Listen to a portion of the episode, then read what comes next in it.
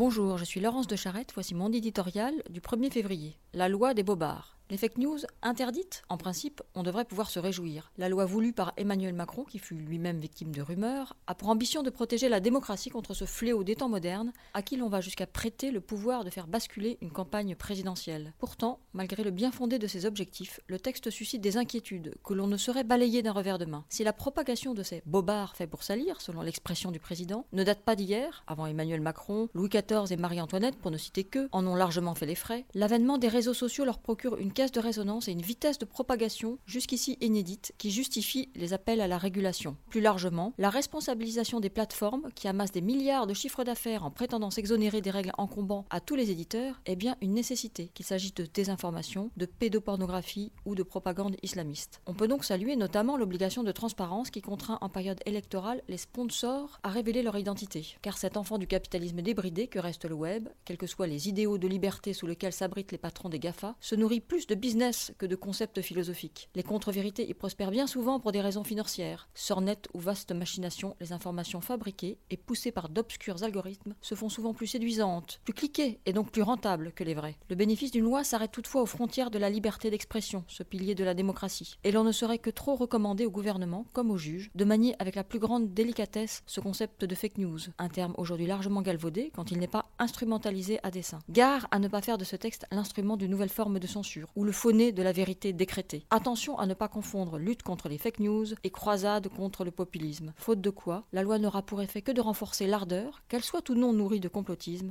des électeurs anti-système.